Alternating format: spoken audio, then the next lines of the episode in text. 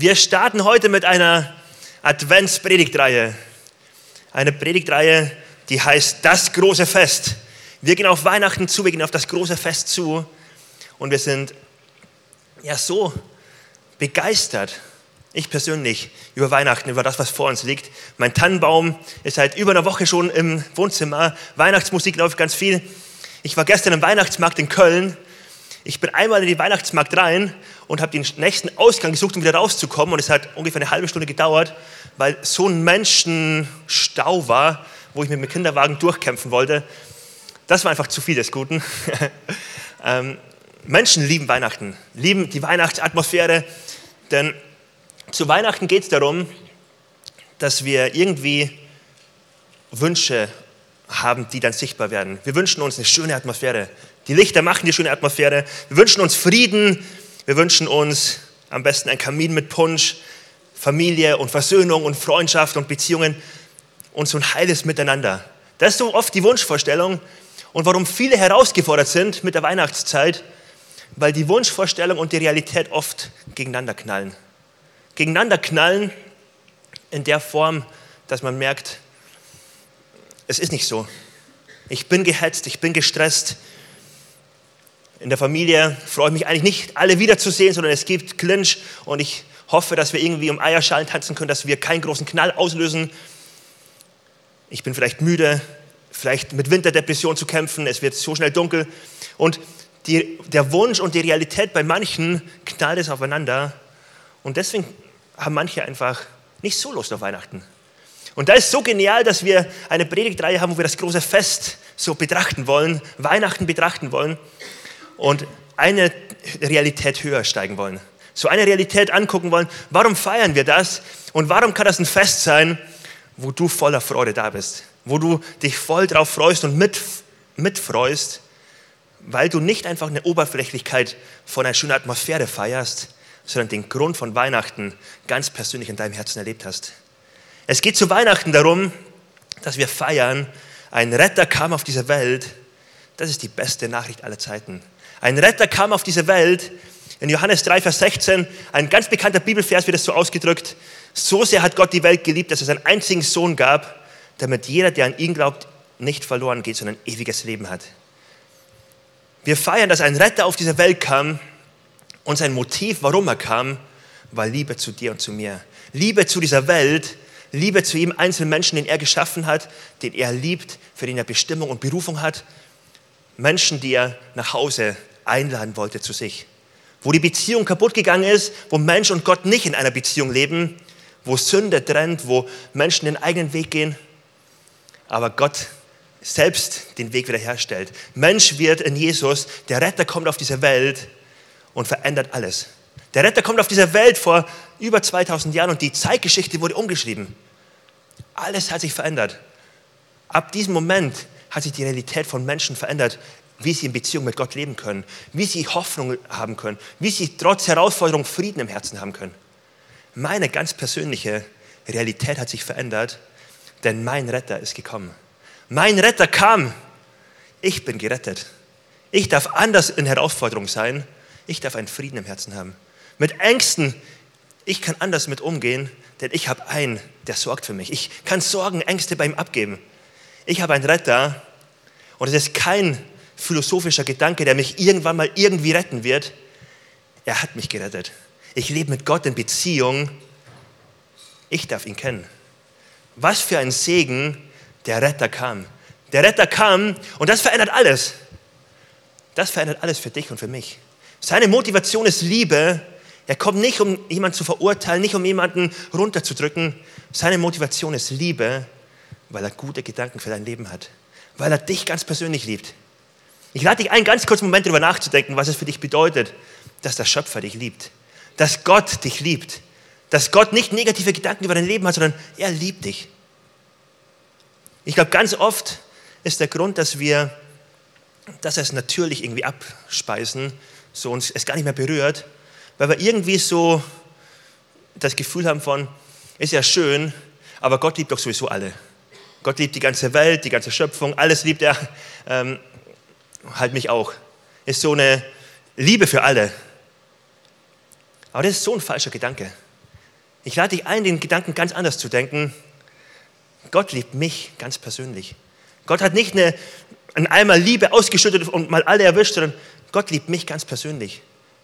Gott würde mich persönlich nie eintauschen, so wie ich mein Kind nicht eintauschen würde zwischen 100 Kindern, kennt Gott mich und liebt mich persönlich. Hat sein Leben für mich persönlich gegeben. Ich persönlich bedeute ihm so viel, dass ich es ihm wert war.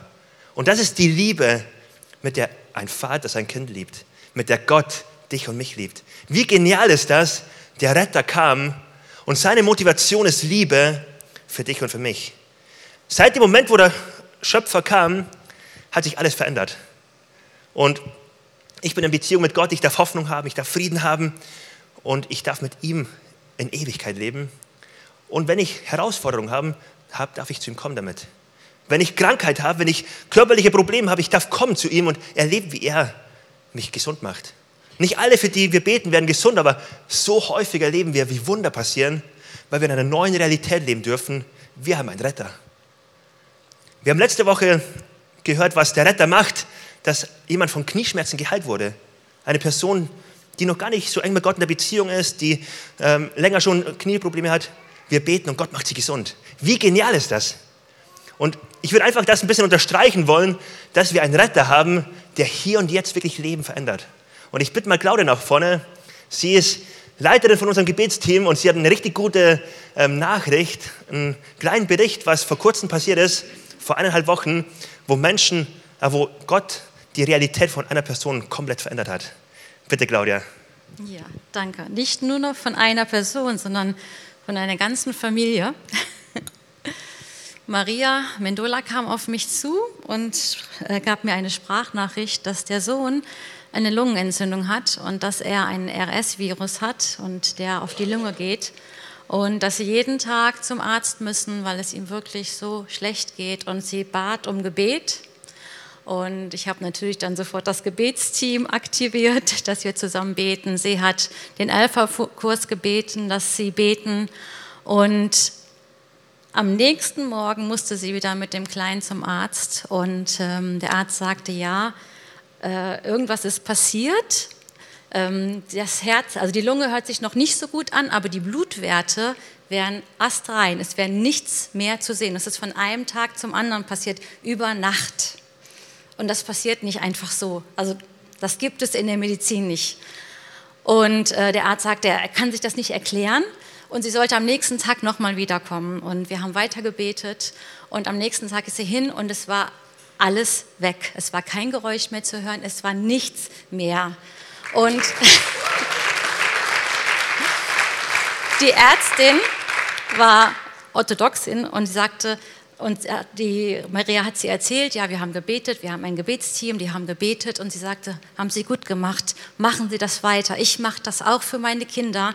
Und die Frau war so berührt, die Ärztin war so berührt und sagte, ja, ich weiß, die anderen Ärzte verstehen das nicht, aber ich verstehe das und ich bete auch für meine Kinder und ich werde das weiter tun.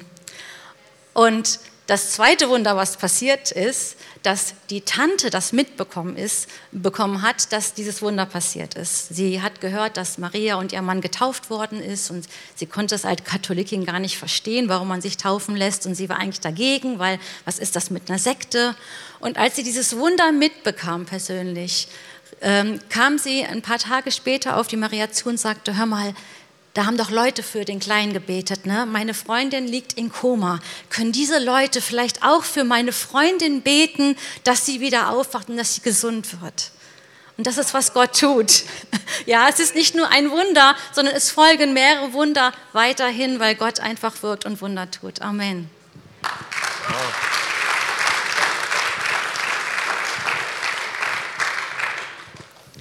Wow.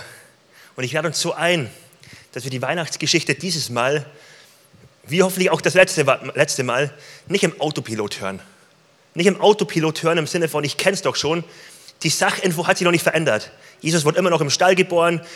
Maria war immer noch Jungfrau. Ähm, die Sachinfo hat sich nicht verändert, das stimmt. Aber es geht nicht um eine Sachinfo. Es geht darum, dass wir über den Retter sprechen, der heute erfahrbar ist. Um den, über den Retter sprechen, wo wir einfach so dankbar sind, weil er mein und dein Leben absolut verändern kann, weil er eine absolut neue Lebensrealität schenkt.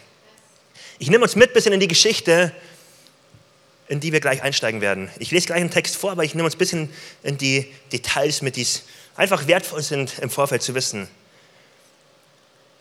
Weihnachten beginnt, indem Maria eine Begegnung hat mit einem Engel. Der Engel kündigt dir an, du wirst schwanger werden, du wirst ein Baby bekommen. Und Maria sagt, ja, ich bin bereit. Es geschehe so, wie du sagst. Maria ist gehorsam und sagt, ich verstehe das alles nicht, ich habe auch einige Probleme dadurch. Wie soll ich meinem Mann erklären, dass ich schwanger bin? Und es gibt so viele Probleme noch mehr. Aber, obwohl ich es nicht verstehe, ich bin gehorsam, ich bin bereit, den Weg zu gehen. Und sie sagt ja. Und dann geht der Weg weiter, dass Maria und Josef zur Volkszählung müssen nach Bethlehem und dort hochschwanger sie sich auf den Weg macht. Keine Unterkunft findet und das ist wahrscheinlich der Horror für eine hochschwangere Person. Und am Ende findet sie keine Unterkunft und sie finden einen leerstehenden Stall, wo einige Tiere auch drin waren. Und dort wird der Retter, der König geboren. Sein erstes Bett, ein Futterdrog. Gott selbst kommt auf die Welt, nicht in einen Palast, Palast, sondern mitten in Überforderung, in Herausforderung hinein. Gott selbst wird Mensch und kommt in die Herausforderung hinein. Und dann lesen wir den Text in Lukas Kapitel 2 ab Vers 8 bis Vers 18. Nachdem das Kind geboren wurde, sind in der Umgebung Hirten. In der Umgebung von Bethlehem waren Hirten, die mit ihrer Herde draußen im Feld lebten. Als sie in jeder Nacht bei ihren Tieren Wache hielten, stand einmal ein Engel des Herrn vor ihnen. Und die Herrlichkeit des Herrn umgab sie mit ihrem Glanz. Sie erschraken sehr. Aber der Engel sagte zu ihnen, ihr braucht euch nicht zu fürchten. Ich bringe euch eine gute Nachricht, über die im ganzen Volk große Freude herrschen wird. Heute ist euch in der Stadt Davids ein Retter geboren worden.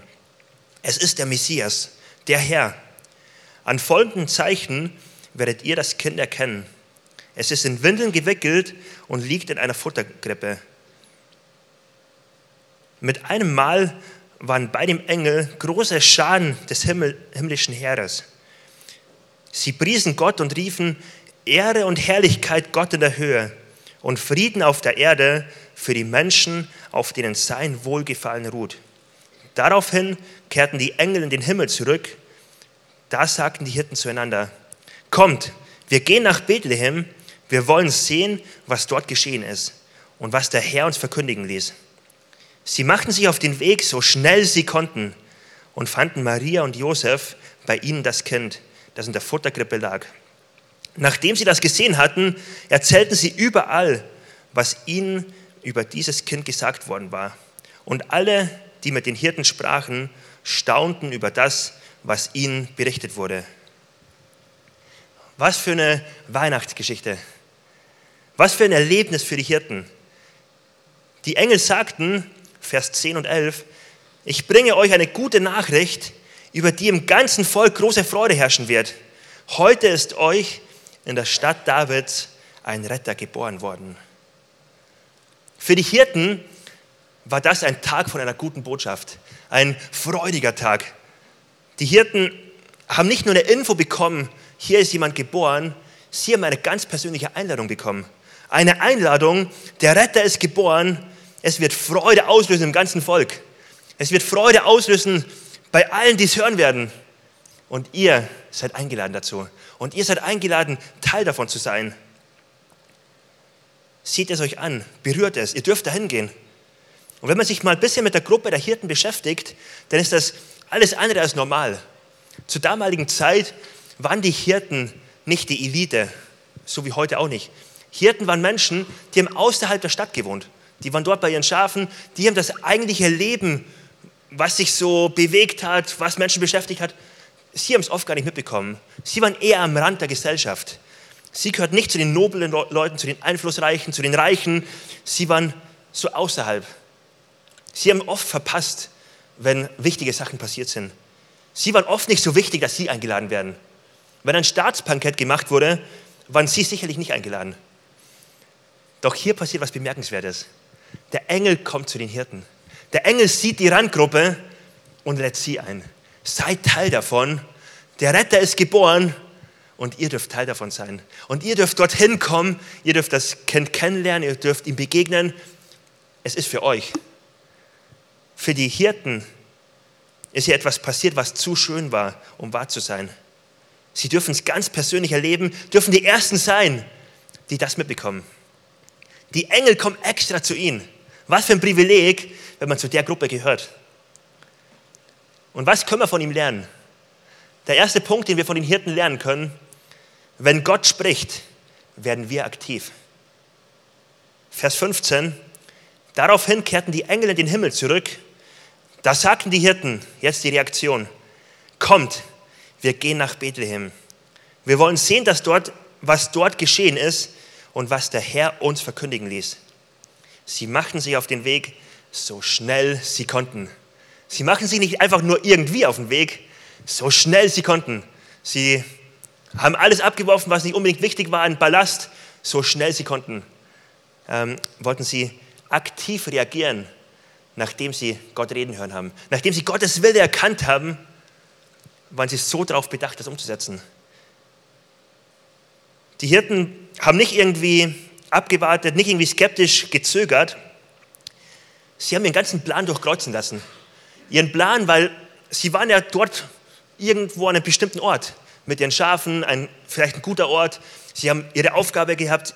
Sie waren nicht arbeitslos, sondern sie haben eine Aufgabe gehabt, Schafe zu bewachen. Und plötzlich durchkreuzen sie alle Pläne und sagen, wenn mein Gott mich ruft, bin ich bereit. Wenn mein Gott mich persönlich meint, dann lasse ich alle Pläne durchkreuzen. Ich bin bereit, ihm nachzufolgen. Ich bin bereit, das zu machen, was er möchte. Kein Abwarten nach dem Motto, Gott, wenn du es wirklich warst, Gott, und wenn du mich wirklich meinst und wenn ich es wirklich machen soll, du weißt ja, wie schwer es mir fällt, dann schick bitte nochmal den Chor.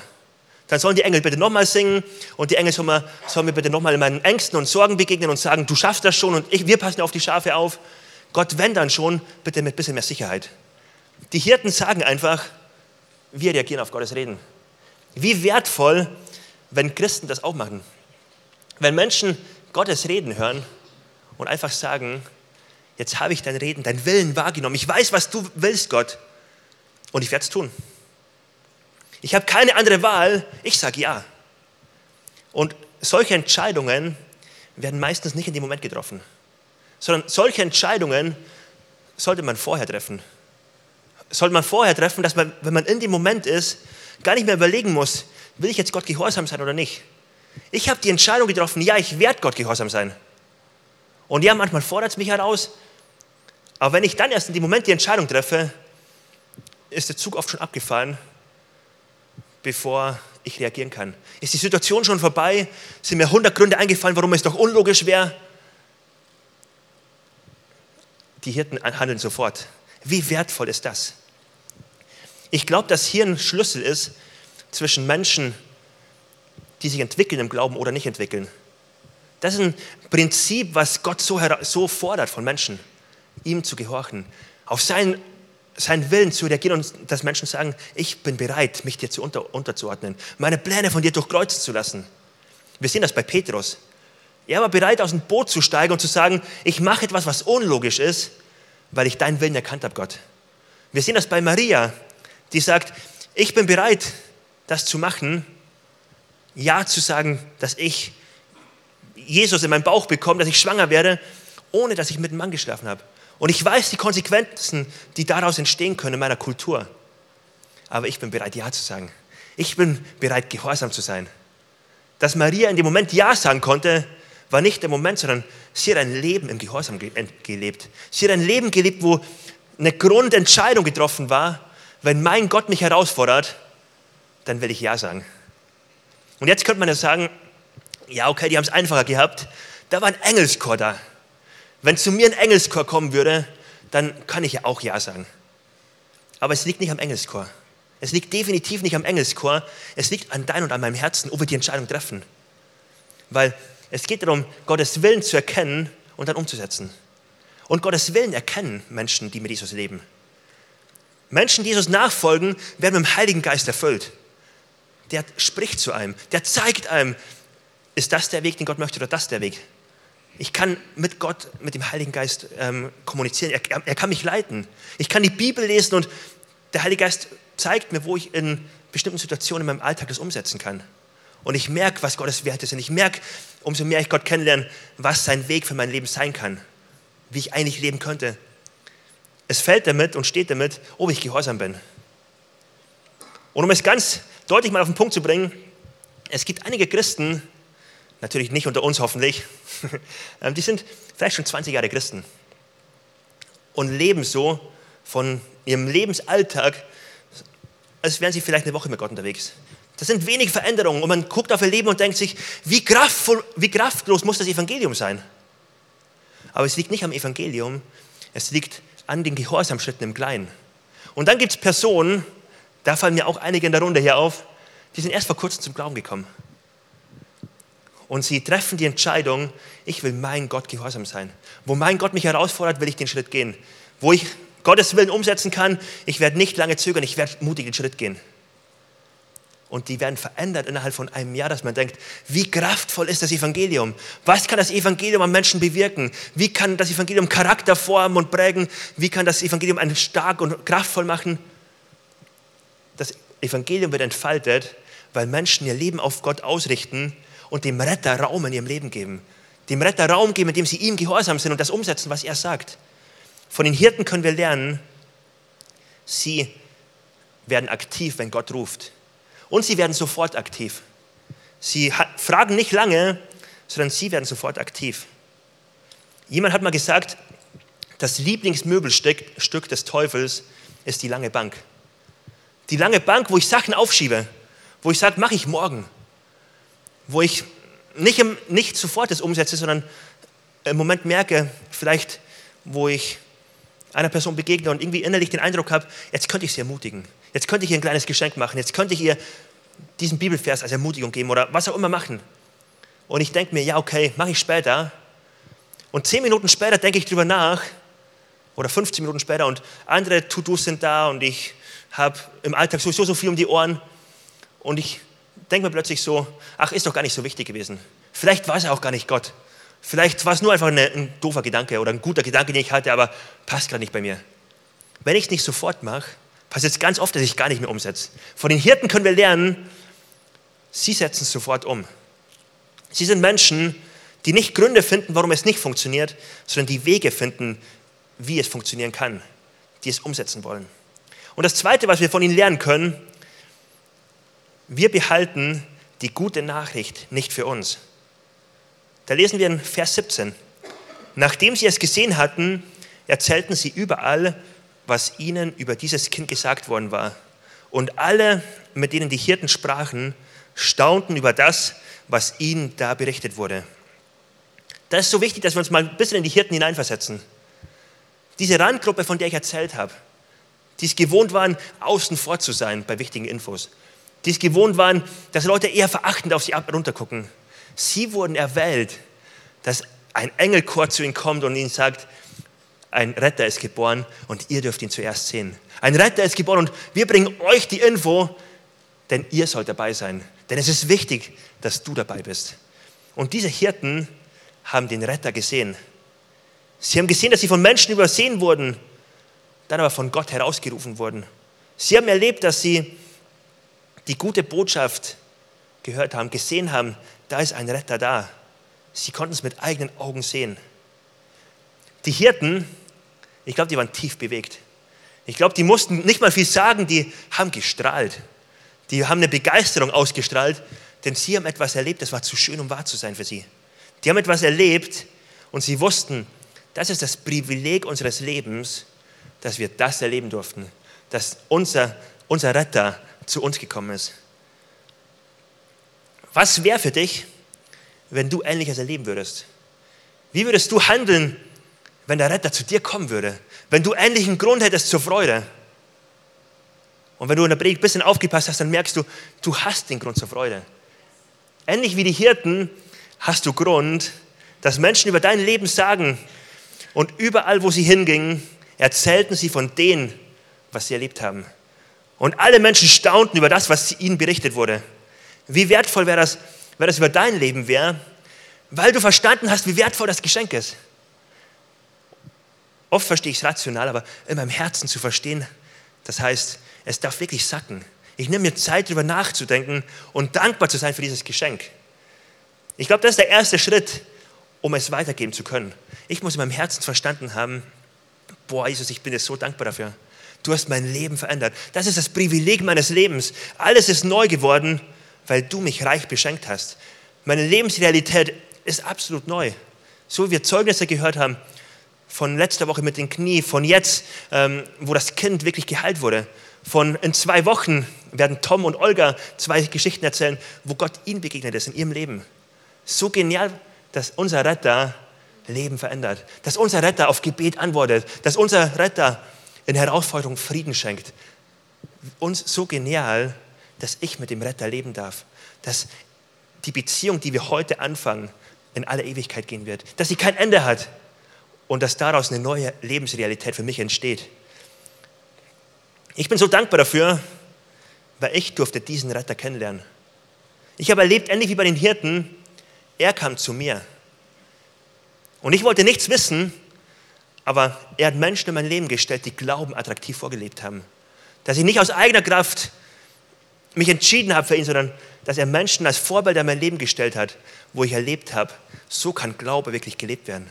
Die Verantwortung übernommen haben und mich geprägt haben. Ich bin so dankbar, dass Gott mir geholfen hat, an ihm zu glauben, ihn zu erleben, mein Herz zu öffnen und zu erleben, wie er alles umgestaltet, wie der Retter mich persönlich rettet. Der Kern der Predigt ist, dass ich uns einladen möchte. Du darfst dankbar sein für das, was du erlebt hast. Und wir müssen es nicht für uns behalten. Ja, noch einen Schritt weiter, wir dürfen es gar nicht für uns behalten. Wir haben ein Geschenk bekommen. Das ist so ein Privileg, aber auch so eine Verantwortung. Ich bin dem Retter begegnet. Wie könnte ich das für mich behalten? Alles hat sich verändert. Wie könnte ich das für mich behalten? Unsere Aufgabe ist es nicht, dass wir in der Welt rumlaufen und es alle überzeugen. Jesus sagt, die Aufgabe, die er seinen Nachfolgern gibt, ist, seid Zeugen von dem, was ihr erlebt mit mir. Wir lesen das in Apostelgeschichte 1, Vers 8. Da heißt es, aber ihr werdet Kraft empfangen, wenn der Heilige Geist auf euch gekommen ist und ihr werdet meine Zeugen sein, sowohl in Jerusalem als auch in ganz Judäa und Samaria und bis an das Ende der Erde. Ihr werdet Kraft empfangen und ihr werdet meine Zeugen sein. Das heißt, Gott fordert nicht von uns etwas, was zu schwierig sein sollte für uns. Er fordert etwas von uns, was definitiv einen Gehorsamschritt verlangt, aber wo er sagt, wenn du den Schritt aus dem Boot auf, aufs Wasser gehst, wenn du den mutigen Glaubensschritt gehst und gehorsam bist, wirst du erleben, wie meine Kraft dich ausfüllt. Wirst du erleben, wie ich dich ausstatte mit allem, was du brauchst, um ein Zeuge zu sein. Und du musst nicht alle Argumente theologisch kennen, du musst auch nicht in jeder Diskussion gewinnen. Das ist gar nicht deine Aufgabe. Sollst du gar nicht. Wir sind nicht Menschen, die mit Wahrheit um uns schlagen und einfach gewinnen müssen. Wir sind Menschen, die einfach Zeugen sind. Ein Zeuge erzählt von dem, was er ganz persönlich erlebt hat. Ein Zeuge erzählt davon, Gott kam zu mir und hat mich gerettet. Und ich war vorher so ängstlich unterwegs ich habe einen Frieden bekommen. Vorher waren Sorgen da, jetzt bin ich mein Gott begegnet. Vorher war dies da, jetzt habe ich Ewigkeitshoffnung. Und man kann erzählen, was vorher war und was jetzt ist. Du bist Zeuge, das heißt, du hast eine Hammerbotschaft weiterzugeben. Und das ist so genial, wenn wir jetzt auf die Stadt Soling gucken, es ein bisschen praktisch machen, dann ist Gottes Antwort, ist seine Kirche, ist die Credo-Kirche. Zusammen mit anderen Kirchen in der Stadt sind Menschen wie du und ich. Nicht die Institution, nicht der Pastor, sondern Menschen, du und ich, die Gott auswählt und sagt, du sollst mein Zeuge sein. Ich möchte dich gebrauchen und mich an dir groß machen. So wie du mich erlebt hast, soll deine Geschichte dazu beitragen, dass Menschen offen werden für mich, dass Menschen ein neues Bild von Kirche bekommen, dass Menschen anfangen plötzlich Glauben zu haben. Es ist so wertvoll, dass wir uns zu Weihnachten einfach besinnen. Es war notwendig, dass ein Retter zu mir kam. Es ist notwendig, dass ein Retter in diese Welt kommt, denn diese Welt ist alles andere als gut. Mein Leben vor Gott und auch jetzt ist alles andere als perfekt. Ich habe den Retter notwendig gehabt. Und dass wir einen Schritt weitergehen und feststellen, diese Welt hat den Retter notwendig. Diese Welt ist so zerrüttet in Krieg, so zerrüttet in Ängsten, in ähm, Zwietracht in der Welt, aber auch in dem Kleinen, in Freundschaften, in Familien, in Ehen. Da ist so viel Kaputtes da.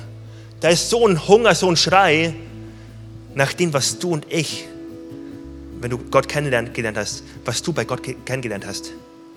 Da ist so ein Schrei nach einer Liebe, die bedingungslos ist, die ich bei Gott gefunden habe. Da ist so ein Schrei nach einer Sicherheit, die ich bei Gott kennengelernt habe. So ein Schrei nach Frieden, nach Ewigkeitshoffnung. Und ich habe den Schatz gefunden. Der Schatz hat sich mir offenbart, ich habe Jesus kennengelernt dürfen. Was ist das für eine Botschaft, die ich habe? Deswegen ist Weihnachten ein großes Fest. Deswegen ist es ein Auftrag für mich und für dich. Wir dürfen die Weihnachtszeit nutzen, dass Menschen ganz persönlich Weihnachten neu erleben dürfen. Ich lade dich ein, wenn du heute gleich nach draußen gehst, am Infopunkt liegen einige Flyer. Einmal der Flyer Weihnachten in der Credo-Kirche. Und auf der Rückseite Veranstaltungen. Warum machen wir Veranstaltungen? Nicht, weil wir die Weihnachtszeit noch voller machen wollen, weil Leute sowieso schon gestresst sind dass sie noch mehr gestresst sind. Das ist nicht die Motivation. Die Motivation ist, Weihnachten ist die beste Botschaft, die es gibt. Zu uns kam ein Retter. Ich durfte es erleben und ich wünsche mir mit ganzem Herzen, dass Menschen in Soling das erleben. Dass die Weihnachtsgeschichte, der Retter kam, ihr persönlicher Retter wird. Dass mein Nachbar, meine VIPs, für die ich bete, ganz persönlich den Retter kenn kennenlernen. Und dafür gibt es das Weihnachtsspecial am 17., am 16. in Oberbarm am Wochenende. Deswegen feiern wir die nächsten Wochen Gottesdienst, nächst, jeden Sonntag bis Weihnachten. Deswegen findet am 17. um 14 Uhr eine Kinderkirchen-Weihnachtsfeier statt, wo Kids kommen, Familien kommen. Wir wollen Menschen die Botschaft nahebringen. Wir wollen die Botschaft zu Menschen bringen, dass sie ähnlich wie die Hirten so strahlen und sagen, wow, wie genial hat das mein Leben verändert. Ich kann nicht anders, als das weiterzugeben. Ich lade uns ein, gemeinsam aufzustehen.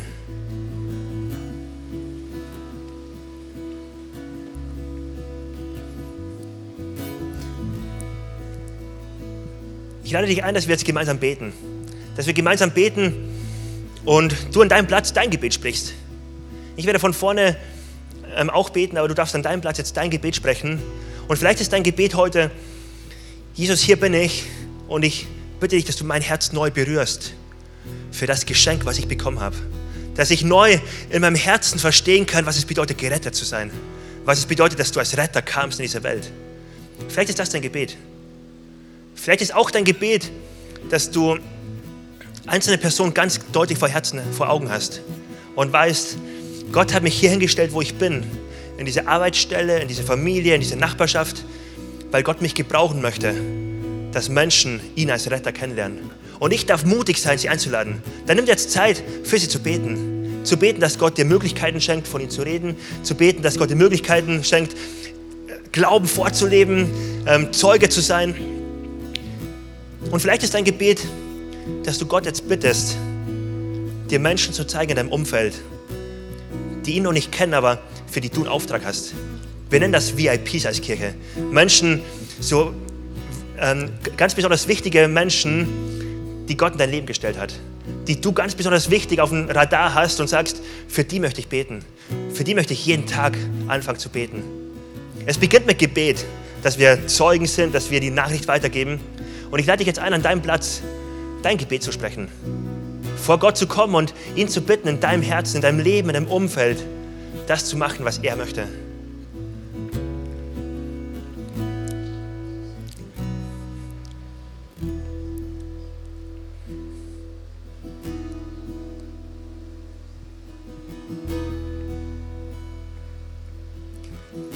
Jesus, ich danke dir so sehr dafür, dass du der Retter bist. Und dass du nicht mit deinem Druck kommst, nicht mit deiner To-Do-Liste kommst zu uns, sondern dass wir einfach bedingungslos geliebt sind, bedingungslos gerettet sind und dass du uns genau das gibst, was diese Welt so sehr braucht. Danke, dass wir einen Schatz in dir entdeckt haben, der schöner ist als alles andere, der kraftvoller ist als andere, der wertvoller ist als alles andere. Jesus, mein Leben gehört dir, unser Leben gehört dir. Und wir ja, wollen dir heute nochmal zusprechen, Jesus, als gesamte Kirche, Jesus. Wir wollen dir gehorsam sein. Wir wollen mutig sein, das zu tun, was du möchtest. Und das umsetzen, was du uns sagst. Und ich bete, Jesus, dass du jeden einzelnen von uns Menschen zeigst, wo wir ein Segen sein können. Wo wir die Einladung, eine Person sein, sein können, die sie einlädt, dich kennenzulernen. Wo wir Geschichten erzählen können, wie wir dich erlebt haben. Wo Menschen dich erleben, Jesus. Und ich danke dir, dass du Wunder tust. Und wir beten, Jesus, für die nächsten drei Wochen, für das Weihnachtsspecial, was wir in Oberbaum feiern, für die Weihnachtsgottesdienste und die Kinderkirchenweihnachtsfeier, die hier stattfinden. Wir bitten dich, dass Menschen dich kennenlernen. Wir bitten dich, dass Menschen den Retter ganz neu erleben. Jesus, danke für das Geschenk, dich kennenzulernen. In Jesu Namen. Amen. Und ich lade uns jetzt ein, dass wir in dieser Gebetshaltung bleiben vor Gott. Und ich möchte eine Frage stellen, die wir jeden Sonntag einfach ganz bewusst als Frage stellen, weil es eine Einladung bedeutet. Eine Einladung, ob vielleicht heute jemand hier ist, und ganz bestimmt ist jemand hier, der heute seinen Schritt gehen möchte und ein Leben mit Jesus anfangen möchte, der Jesus einladen möchte, Retter in seinem Leben zu sein, der ganz persönliche Retter. Wenn es dich betrifft und du merkst, ich brauche Rettung, ich habe Schuld in meinem Leben angesammelt, ich brauche Vergebung, ich habe Herausforderungen, die größer sind als ich. Ich brauche einen Retter. Dann beginnt das ganz einfach damit, dass du Jesus einlädst, Retter in deinem Leben zu sein. Und es ist eine Einladung, wo ich sage, Jesus, du darfst Retter in meinem Leben sein und ich entscheide mir, dir gehorsam zu sein. Ab heute dir nachzufolgen, du sollst auch Herr in meinem Leben sein. Du sollst Retter und du sollst Herr in meinem Leben sein. Die Grundlage, auf der wir die Entscheidung treffen, ist die Grundlage, die wir am Anfang betont haben.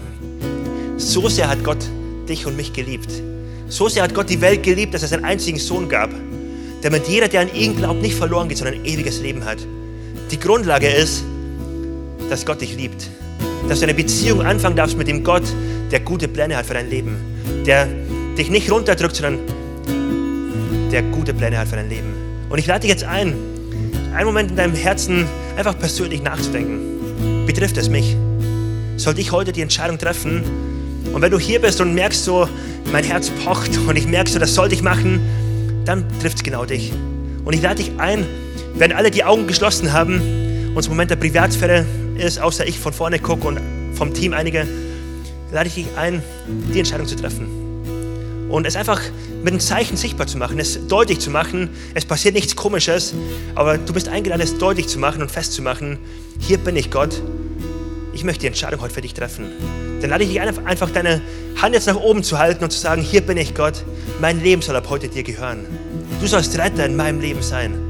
Dann halt jetzt einfach deine Hand nach oben und gib das Zeichen und mach's fest.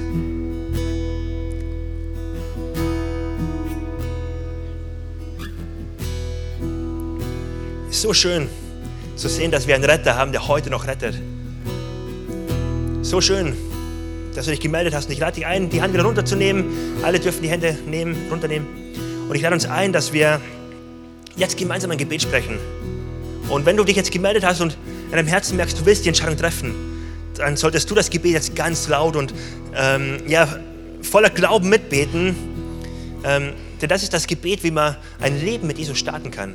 Wie du jetzt die Entscheidung festmachen kannst und sagen kannst, Jesus, auf der Grundlage lade ich dich ein, Herr und Retter in meinem Leben zu sein. Als ganze Kirche unterstützen wir dich darin. Lass uns zusammen beten. Jesus, ich weiß, dass du mich liebst. Es gibt nichts, was ich tun könnte, damit du mich mehr liebst. Und durch nichts, was ich tue, würdest du mich weniger lieben. Du bist für mich gestorben und auferstanden. Ich glaube an dich. Du bist mein Gott, mein Retter und mein Herr. Bitte schenke mir die Vergebung meiner Schuld ich möchte als dein Kind leben und du sollst mein ganzes Leben bestimmen.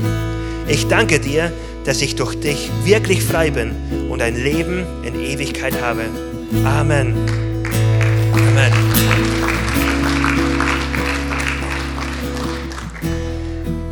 Am Ende der Predigt angekommen, lade ich uns ein, wir wollen jetzt nochmal Lobpreis machen. Lass uns nochmal unserem Retter zujubeln. Unser Retter hat das beste Lob verdient und ich lade uns ein, wir haben am Anfang schon jubeln gelernt. Lass uns weitermachen, lass uns unserem Retter im nächsten Song voller Glaube zujubeln.